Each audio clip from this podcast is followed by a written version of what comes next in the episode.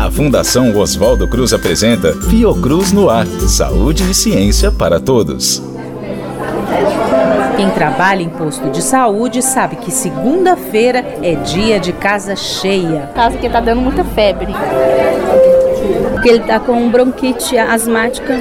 A criança passa mal no final de semana e os pais querem um remédio que resolva logo o problema. Foi o caso da Paloma, que é mãe da Sofia, de dois meses. Ela tá muito novinha, né? Mas vai precisar tomar um antibiótico porque tá bem congestionadinho.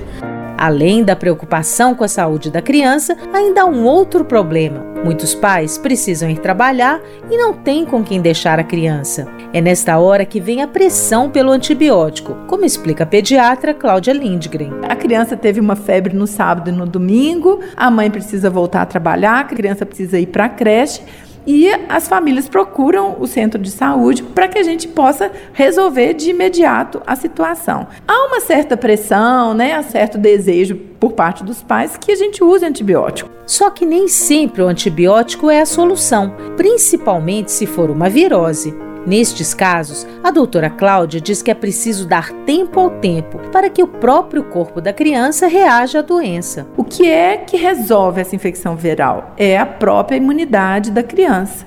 E essa imunidade, ela precisa de um tempo para ela agir. Esse tempo, ele parece meio mágico, são os famosos três dias, mas não. Esse é o tempo que o corpo da criança se organiza para combater aquele vírus. Precisa paciência, como diriam os nossos avós, caldo de galinha e colinho da mãe, né, um chazinho e dá tempo ao tempo para que o corpo da criança responda àquela infecção.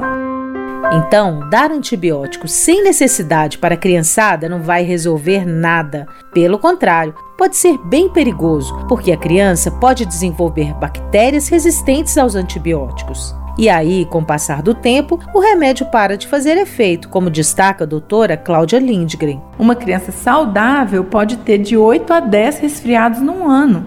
Ou seja, quase todo mês ela pode ter uma infecção. Se cada vez que ela tiver uma infecção viral ela usar antibiótico, já imaginou? Ela vai viver quase que todos os dias tomando antibiótico. Um principal problema é que as bactérias vão se tornando resistentes as bactérias normais, comuns do nosso corpo, vão se tornando resistentes porque elas vão se acostumando, vamos dizer assim, com o uso frequente desse antibiótico.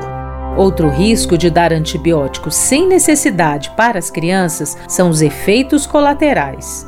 É muito comum os antibióticos que a gente usa causarem dor de estômago, náuseas, vômitos. Uma situação muito comum é a diarreia em consequência do uso de antibióticos.